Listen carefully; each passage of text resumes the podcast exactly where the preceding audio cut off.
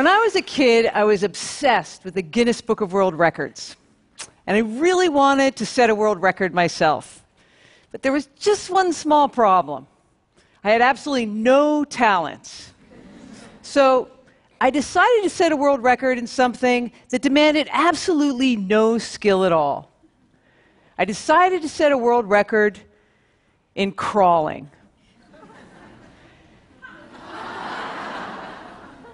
Now, the record at the time was 12 and a half miles. And for some reason, this seemed totally manageable. I recruited my friend Anne, and together we decided we didn't even need to train. and on the day of our record attempt, we put furniture pads on the outside of our good luck jeans and we set off.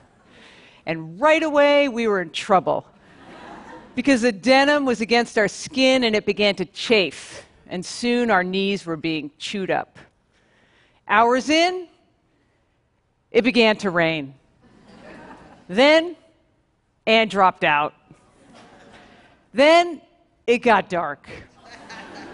Now, by now, my knees were bleeding through my jeans, and I was hallucinating from the cold and the pain and the monotony. And to give you an idea of the sufferfest that I was undergoing, the first lap around the high school track took 10 minutes. The last lap took almost 30. After 12 hours of crawling, I stopped. And I had gone eight and a half miles. So I was short of the 12 and a half mile record. Now, for many years, I thought this was a story of abject failure. But today, I see it differently. Because when I was attempting the world record, I was doing three things I was getting outside my comfort zone, I was calling upon my resilience, and I was finding confidence in myself and my own decisions. I didn't know it then, but those are not the attributes of failure. Those are the attributes of bravery. Now, in 1989, at the age of 26, I became a San Francisco firefighter. And I was the 15th woman in a department of 1,500 men.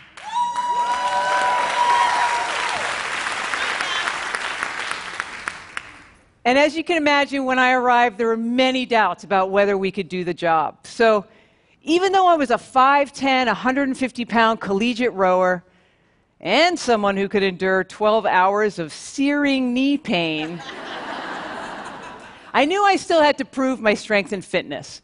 So one day a call came in for a fire, and sure enough, when my engine crew pulled up, there was black smoke billowing from a building off an alleyway.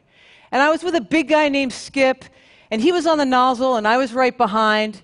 And it was the typical sort of fire. It was smoky, it was hot, and all of a sudden, there was an explosion. And Skip and I were blown backwards. My mask was knocked sideways. And there was this moment of confusion. And then I picked myself up, I groped for the nozzle, and I did what a firefighter was supposed to do. I lunged forward, opened up the water, and I tackled the fire myself. The explosion had been caused by a water heater, so nobody was hurt, and ultimately it was not a big deal. But later, Skip came up to me and said, Nice job, Caroline, in this surprise sort of voice. and I was confused because the fire hadn't been difficult physically, so why was he looking at me with something like astonishment? And then it became clear Skip, who was, by the way, a really nice guy and an excellent firefighter, not only thought that women could not be strong, he thought that they could not be brave either. And he wasn't the only one. Friends, acquaintances, and strangers, men and women throughout my career asked me over and over Caroline, all that fire, all that danger, aren't you scared? Honestly, I never heard a male firefighter ask this. And I became curious. Why wasn't bravery expected of women?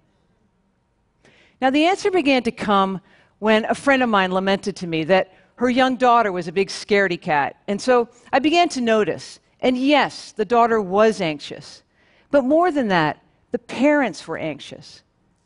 Most of what they said to her when she was outside began with, Be careful, watch out, or no.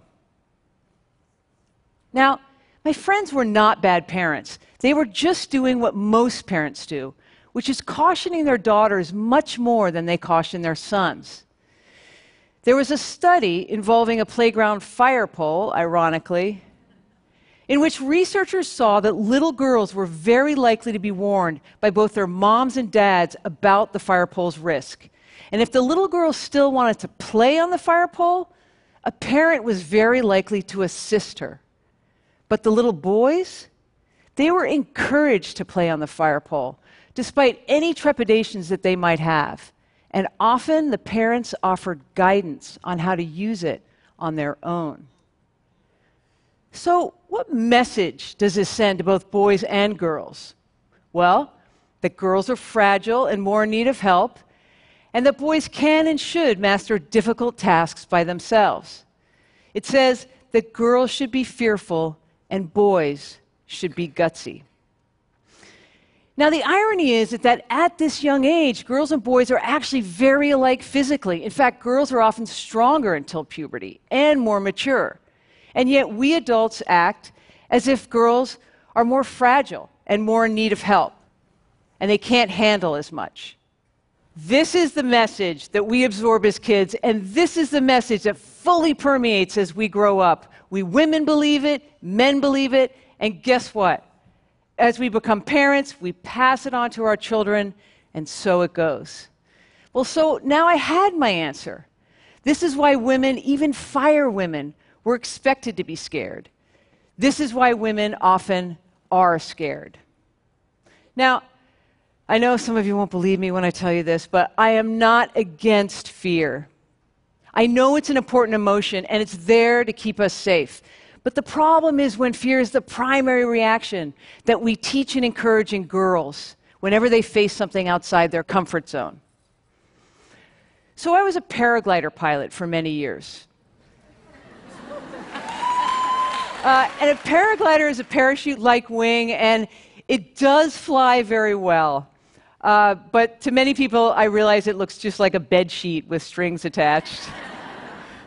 and I spent a lot of time on mountaintops inflating this bed sheet, running off and flying. And I know what you're thinking. You're like, Caroline, a little fear would make sense here. and you're right, it does. I assure you, I did feel fear. But on that mountaintop, waiting for the wind to come in just right, I felt so many other things too exhilaration, confidence. I knew I was a good pilot. I knew the conditions were good, or I wouldn't be there. I knew how great it was going to be, a thousand feet in the air. So, yes, fear was there, but I would take a good hard look at it, assess just how relevant it was, and then put it where it belonged, which was more often than not behind my exhilaration, my anticipation, and my confidence. So I'm not against fear, I'm just pro bravery. Now, I'm not saying your girls must be firefighters or that they should be paragliders, but I am saying that we are raising our girls to be timid, even helpless. And it begins when we caution them against physical risk. The fear we learn and the experiences we don't stay with us as we become women and morph into all those things that we face and try to shed our hesitation in speaking out, our uh, deference so that we can be liked, and our lack of confidence in our own decisions. So, how do we become brave? Well, here's the good news bravery is learned. And like anything learned, it just needs to be practiced. So, first, we have to take a deep breath and encourage our girls to skateboard, climb trees, and clamber around on that playground fire pole. This is what my own mother did. She didn't know it then, but researchers have a name for this. They call it risky play. And studies show that risky play is really important for kids, all kids, because it teaches hazard assessment, it teaches delayed gratification, it teaches resilience, it teaches confidence. In other words, when kids get outside and practice bravery, they learn valuable life lessons. Second, we have to stop cautioning our girls willy nilly. So notice next time you say, Watch out, you're going to get hurt, or Don't do that, it's dangerous. And remember that often what you're really telling her is that she shouldn't be pushing herself, that she's really not good enough, that she should be afraid. Third, we women have to start practicing bravery too. We cannot teach our girls until we teach ourselves. So here's another thing fear and, res- and exhilaration feel very similar the shaky hands, the heightened heart rate, the nervous tension. And I'm betting that for many of you, the last time you thought you were scared out of your wits, you may have been feeling mostly exhilaration. And now you've missed an opportunity. So practice. And while girls should be getting outside to learn to be gutsy, I, I get that adults don't want to get on hoverboards or climb trees. Uh, so you guys should be, we all should be practicing at home, in the office, and even right here, getting up the guts to talk to someone that you really admire. Finally, when your girl is, let's say, uh, on her bike on the top of a steep hill that she insists she's too scared to go down, guide her to access her bravery. Ultimately, maybe that, that hill really is too steep, but she'll come to that conclusion through courage, not fear. Because this is not about the steep hill in front of her, this is about the life ahead of her. And that she has the tools to handle and assess all the dangers that we cannot protect her from, all the challenges that we won't be there to guide her through, everything that our girls here and around the world face in their future. So, by the way, the world record for crawling today is 35.18 miles.